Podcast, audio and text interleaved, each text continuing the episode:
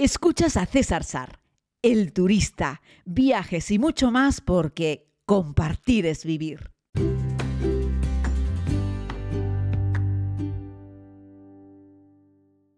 Muy buenos días a todos y a todas, querida comunidad. Les hablo desde el aeropuerto de Tenerife Norte, el aeropuerto de La Laguna, conocido como el aeropuerto de los Rodeos. Es junto con la T4 mi segunda casa, mi tercera casa, podríamos decirlo así. Hoy vengo para hablarles sobre un medio de transporte y una forma de viajar diferente. Hablamos de ir en una caravana o en una campervan. La verdad es que he tenido la oportunidad de hacerlo en varias ocasiones. En Nueva Zelanda, en un par de ocasiones, en Australia, pero también lo he hecho en Canadá, también lo he hecho en Estados Unidos, en fin, también he hecho algo parecido en México. Eh, bueno, la verdad es que desde mi punto de vista, si eliges bien el lugar en el que vas a hacerlo, merece mucho la pena. ¿A qué me refiero cuando digo elegir bien el lugar? Me refiero a que el sitio esté preparado y adaptado eh, y tenga facilidades para hacer un viaje de estas características. Para hacer un viaje así, podríamos dividirlo, podríamos decir que hay como tres categorías. La categoría más básica, vas con un coche, un coche normal, un coche de alquiler, llevas una tienda, una tienda de campaña y la vas montando en algunos sitios. Vas con el coche, llevas todo del maletero, montas la tienda, duermes, recoges y continúas tu camino. Esto luego te permite, bueno, dormir en cualquier sitio, aunque luego habría que ver si se puede o no se puede en función de los países y cuál es la seguridad y la confortabilidad en función del lugar del mundo en el que estás, por supuesto.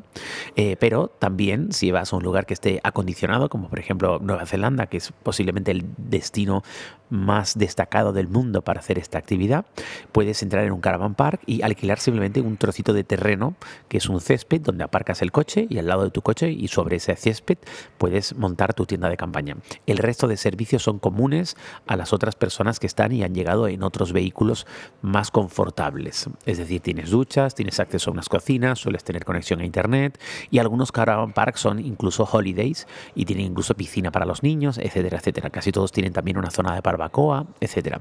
La verdad es que merece mucho la pena. Tanto en la primera como en la segunda temporada de la serie les cuento alguna historia sobre cómo es viajar de esas características. El segundo nivel podríamos decir que es una campervan, que es el que yo he utilizado más. Es una furgoneta que la parte de atrás se convierte en cama, también se puede convertir en como una especie de saloncito, sillón, tiene un pequeño fregadero, tiene pues los utensilios necesarios para cocinar algo eh, y luego lo que no tiene es un baño. Generalmente estas campervans no lo tiene, podrías intentar contratar o pedirles un pequeño baño químico que no es más que un cajón que la parte de abajo se saca para poder desechar los residuos. Ese pequeño fregadero que tiene una campervan está pensado para aguas grises. Un vehículo adaptado suele tener tres depósitos. Uno de aguas blancas, aguas limpias, es el depósito que tú cargas pues para utilizar el agua en lo que para lo que necesites, sobre todo pues eso para en el fregadero fregar unos platos o lavar unos tomates para preparar una ensalada o lo que sea. Un segundo depósito que es el de, el de aguas grises en el caso de un vehículo grande, que es el, agua, el depósito que recoge el agua, por ejemplo, del fregadero, y un depósito de aguas negras que es donde se recoge pues todo lo relacionado con el baño y la ducha. ¿Qué pasa? Que si el vehículo es grande, es decir, la tercera de esas categorías, tienes todo, tienes un baño y recoges en los depósitos y luego tienes que buscar lugares donde desechar esos residuos.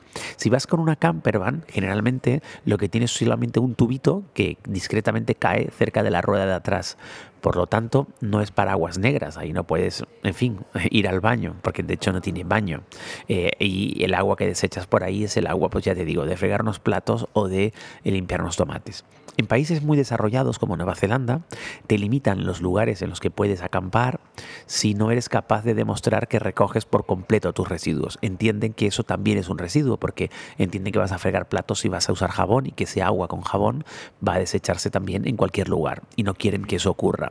Entonces, en Nueva Zelanda, por ejemplo, si tú vas con la tercera categoría, si tú vas con una caravana completa que tiene baños y por lo tanto recoge por completo las aguas que utilizas, tanto grises como negras, te dejan acampar prácticamente en cualquier sitio. Es decir, si tú eres autosuficiente y no eres generador de ningún tipo de residuo, te dejan acampar.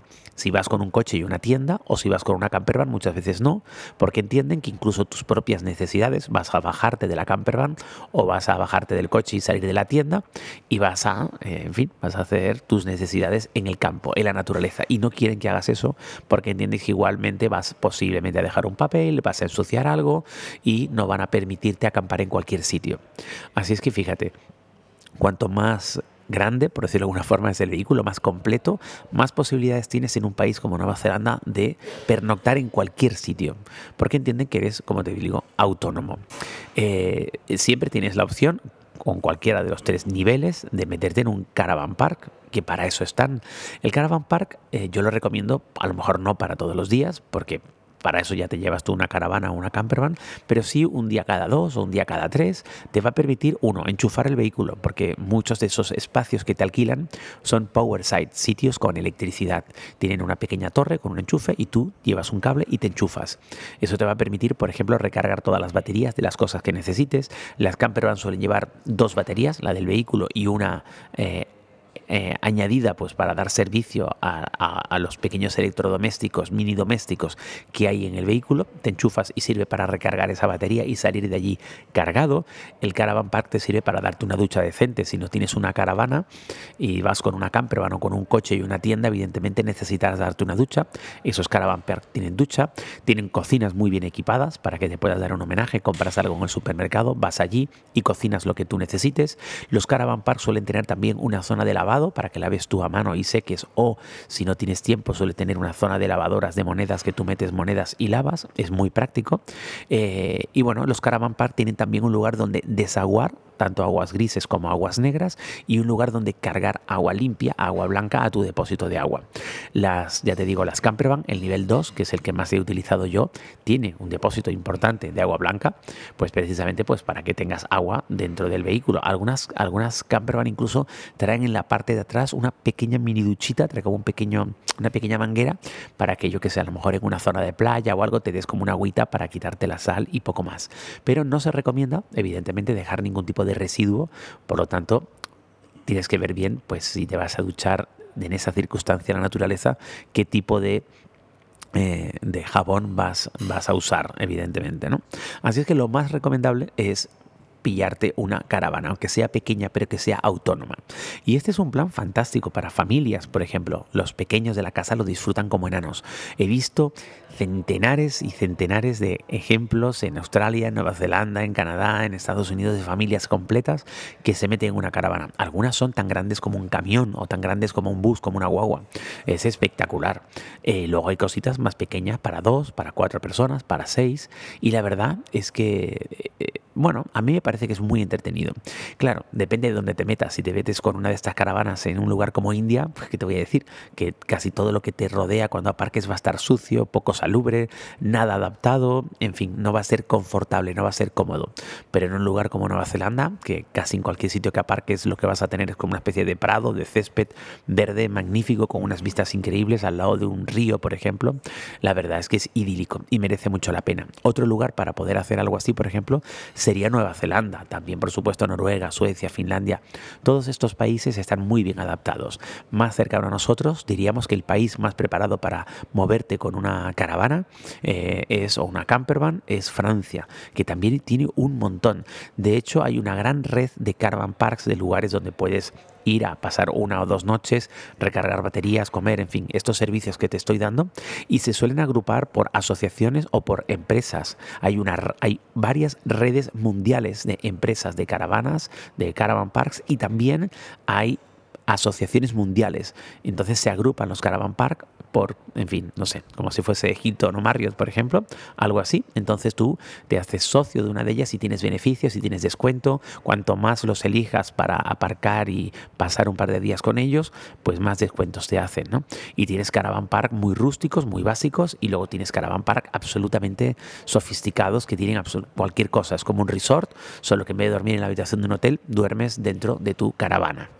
Y bueno, pues eso era un poco lo que quería compartir respecto a esto, que me parece un producto muy interesante, te estás ahorrando, es la suma del coche de alquiler más el hotel, merece la pena y, y bueno, también si te pasas de grande el vehículo habrá muchos lugares y pistas de tierra un poco más estrechas donde no lo vas a poder meter. Yo lo que te diría ahí es no nos pasemos, no pretendas alquilar una especie de apartamento rodante desde mi punto de vista tampoco hace falta que tenga tele y esas cosas. Se trata de poder estar en contacto con la naturaleza, disfrutando pues de la compañía de los seres queridos con los que lo hagas, recuerda que esto es un pequeño gran hermano, no te metas en una caravana con dos desconocidos más, porque puede haber fricciones, evidentemente estás en un espacio muy reducido y una campervan o una caravana requiere tenerlo todo lo más limpio y ordenado posible, porque esto enseguida está hecho, vamos, pata por hombro y manga por hombro, perdón, y enseguida se desordena todo, enseguida se ensucia, o sea, requiere